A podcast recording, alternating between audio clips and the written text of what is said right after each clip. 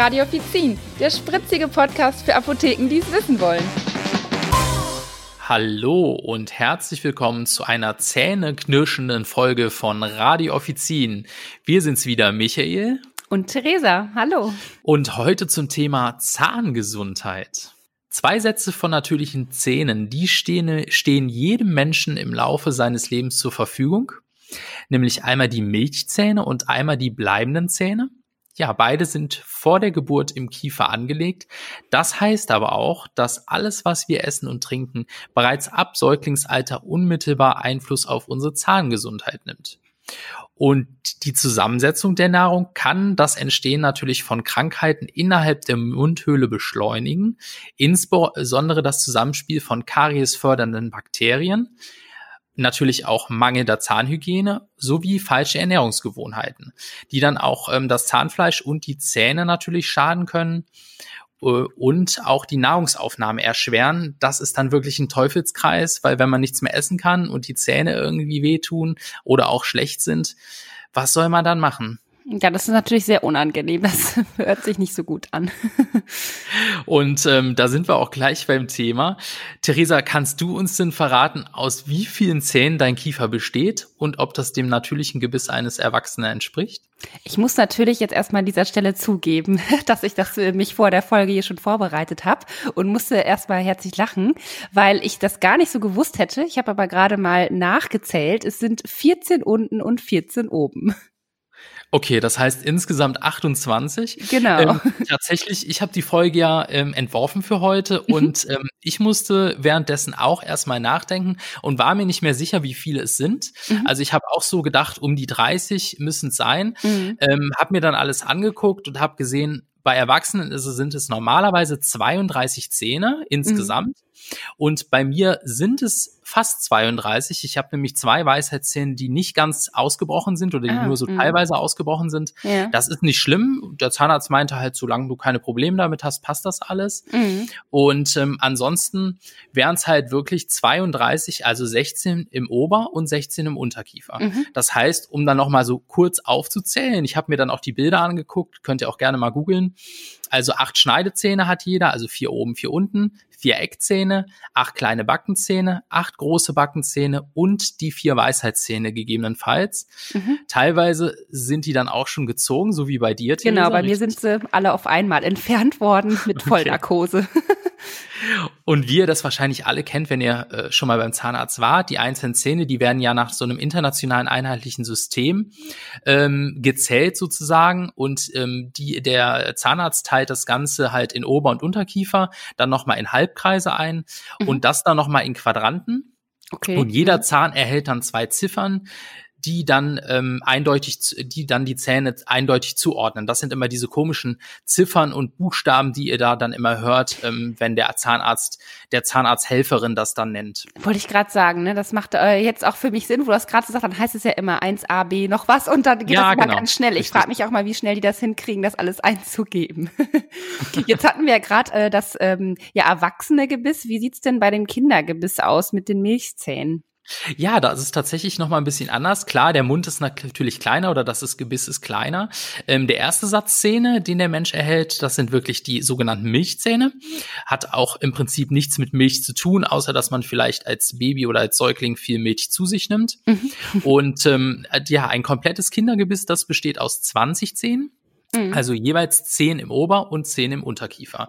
Mhm. Und das sind dann nur acht Schneide Milchschneidezähne und vier Milcheckzähne und acht Milchbackenzähne. Und die haben nochmal einen ganz besonderen Namen, fand ich interessant. Die nennen sich nämlich Molaren. Mhm. Hört sich auch sehr spannend an.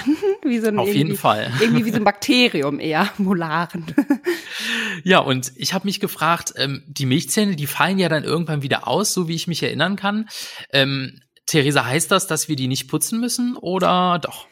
Also ich glaube, das wäre sehr schlecht, wenn wir das nicht machen äh, würden oder wenn unsere Eltern uns das nicht beigebracht hätten, weil du hast ja ganz am Anfang schon erwähnt, ähm, ja, die Zähne, die wir haben, und die sind ja verankert, ne, quasi im Kiefer. Deswegen ist es wichtig, einerseits, dass wir das von Anfang an kennen, dass es wichtig ist, die zu putzen und zu pflegen. Und auch, ähm, ja, die Milchzähne haben wir ja auch eine Zeit lang und auch da möchte man ja gesunde Zähne haben. Und dann ist es ja so, dass ungefähr, das ist ja auch bei jedem anders, um, den, um das sechste Lebensjahr die ähm, Milchzähne ausfallen, ja, die großen Backen Zähnen schieben dann nach und machen meistens den Start. Äh, und dann startet quasi der Durchbruch der bleibenden Zähne. Das kennen wir auch alles, ist meistens sehr schmerzhaft. Ähm, ne, jeder kennt das. Ähm, mhm. Als Kind ist man sehr stolz auf die Wackelzähne, die man dann hat. Ähm, und im besten Fall muss man nicht nachhelfen und die fallen dann aus. Ja, ja und auch der Mineralstoffgehalt, der ist deutlich geringer bei ähm, Milchzähnen mhm. ähm, als äh, der, dann der wirklich der Schmelz bei den bleibenden Zähnen. Und das erklärt auch wirklich, warum die Milchzähne viel viel anfälliger für Karies sind und ähm, mhm. auch besondere Pflege brauchen. Denn nur so können dann auch die nachfolgenden Zähne ähm, ja lange erhalten bleiben. Denn ab dem Durchbruch, wie du eben schon sagtest, ähm, sollte man wirklich einmal täglich die die Zähne putzen Mhm. Anfangs gerne mit einer angefeuchteten weichen kleinen Zahnbürste oder einem Wattestäbchen auch, erbsengroßen Stückchen Kinderzahnpasta drauf und spätestens, wenn das Kind dann zwei Jahre alt ist, da sollte täglich zweimal geputzt werden, so wie auch bei Erwachsenen. Mhm. Und da sind wir auch gleich bei den Erwachsenen, Theresa. Wie mhm. sieht's denn da mit der Zahnpflege aus? Ja, auch da ist es ja so, dass wir unser Gebiss sehr gut pflegen sollten, ja. Im bestenfalls mehrmals täglich. Wahrscheinlich werden jetzt die meisten Zuhörer sagen, wir machen es zweimal morgens und abends. Das ist zugegeben bei mir. Äh, optimal wäre natürlich auch, wenn wir auf der Arbeit in der Mittagspause mal eben sagen, nach dem Essen, komm, wir putzen mal die Zähne. Zahnseide ist natürlich auch sehr, sehr ähm, wichtig und gut. Und natürlich auch super, wenn man ähm, es schafft, diese Kontrolluntersuchung natürlich nur zu, äh, zu, zu machen, das ist ja sowieso wichtig und auch wenn man eine Zahnreinigung machen lässt beim Zahnarzt. Das wird ja auch teilweise von den Krankenkassen übernommen.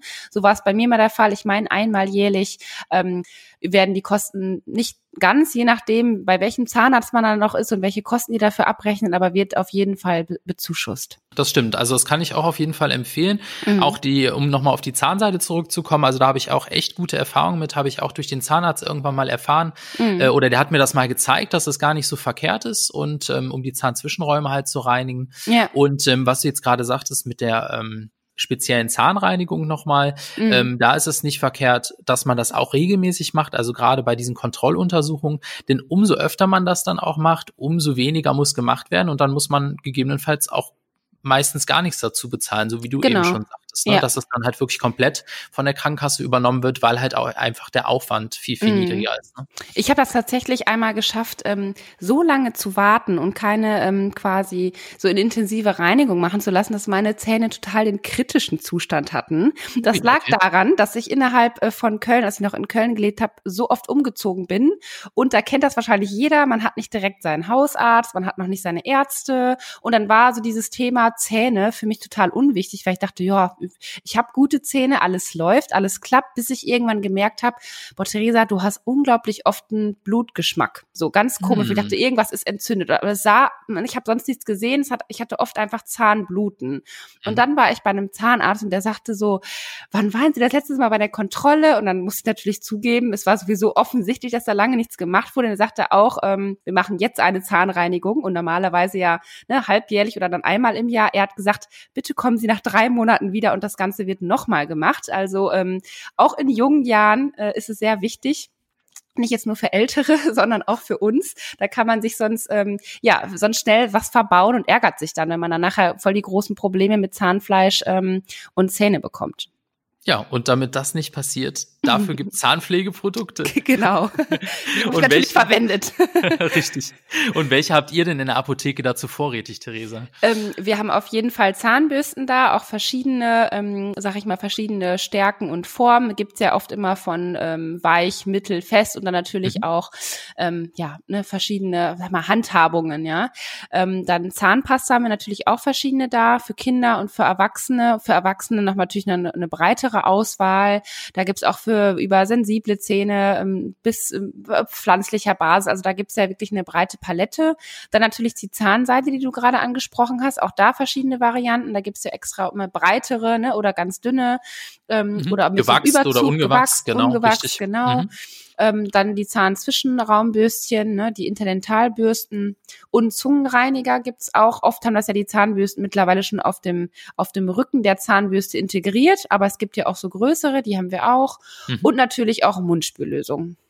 Oh ja, das stimmt. Ähm, das, wo du das jetzt gerade sagst, da haben wir ja auch einige in der Apotheke, die wir äh, anbieten. Mhm. Und ich kann mich erinnern, in der Vergangenheit habe ich da auch immer viele verschiedene verkauft, also auch ähm, ja natürlich auf Empfehlung des Zahnarztes. Mhm. Und tatsächlich ist ja die aktuelle Frage wirklich, bieten Mundspülungen Schutz vor dem Coronavirus? Mhm. Da habe ich jetzt was ganz Interessantes zu gelesen. Und zwar ähm, spielt ja wirklich der Mund- und Rachenraum ähm, nach derzeitigen, nach derzeitiger Kenntnis ähm, eine wirklich große Rolle bei der Vermehrung und Übertragung von den Coronaviren. Und ähm, wir tragen ja auch ähm, deswegen überall, wo es nötig ist, unsere Alltagsmasken, genau. mehr oder weniger. ja. Und ähm, deshalb hat jetzt wirklich ein deutsches Virologenteam in einem realitätsnahen In-vitro-Experiment antivirale Wirksamkeit äh, gängiger antiseptischer Mundspüllösungen getestet. Mhm. Da waren zum Beispiel gebräuchliche Wirkstoffe wie ähm, Chlorhexidin, Digluconat oder Wasserstoffperoxid dabei, die dann die Virenkonzentration im Mund ähm, reduziert haben. Mhm. Und ähm, das heißt wirklich, dass diese entsprechenden Mundspülungen das auch können. Und das Ganze könnt ihr auch nochmal in der äh, wissenschaftlichen Fachzeitschrift für Infektionskrankheiten vom 29. Juli nachlesen. Ähm, das ist nämlich wirklich ganz interessant. Da kann man dann wirklich ansteckungsrelevante Situationen, also zum Beispiel beim Zahnarztbesuch, ähm, ja vermeiden. Ne? Mhm. Und äh, das kann dann wirklich nützlich sein, dementsprechend. Auf jeden Fall.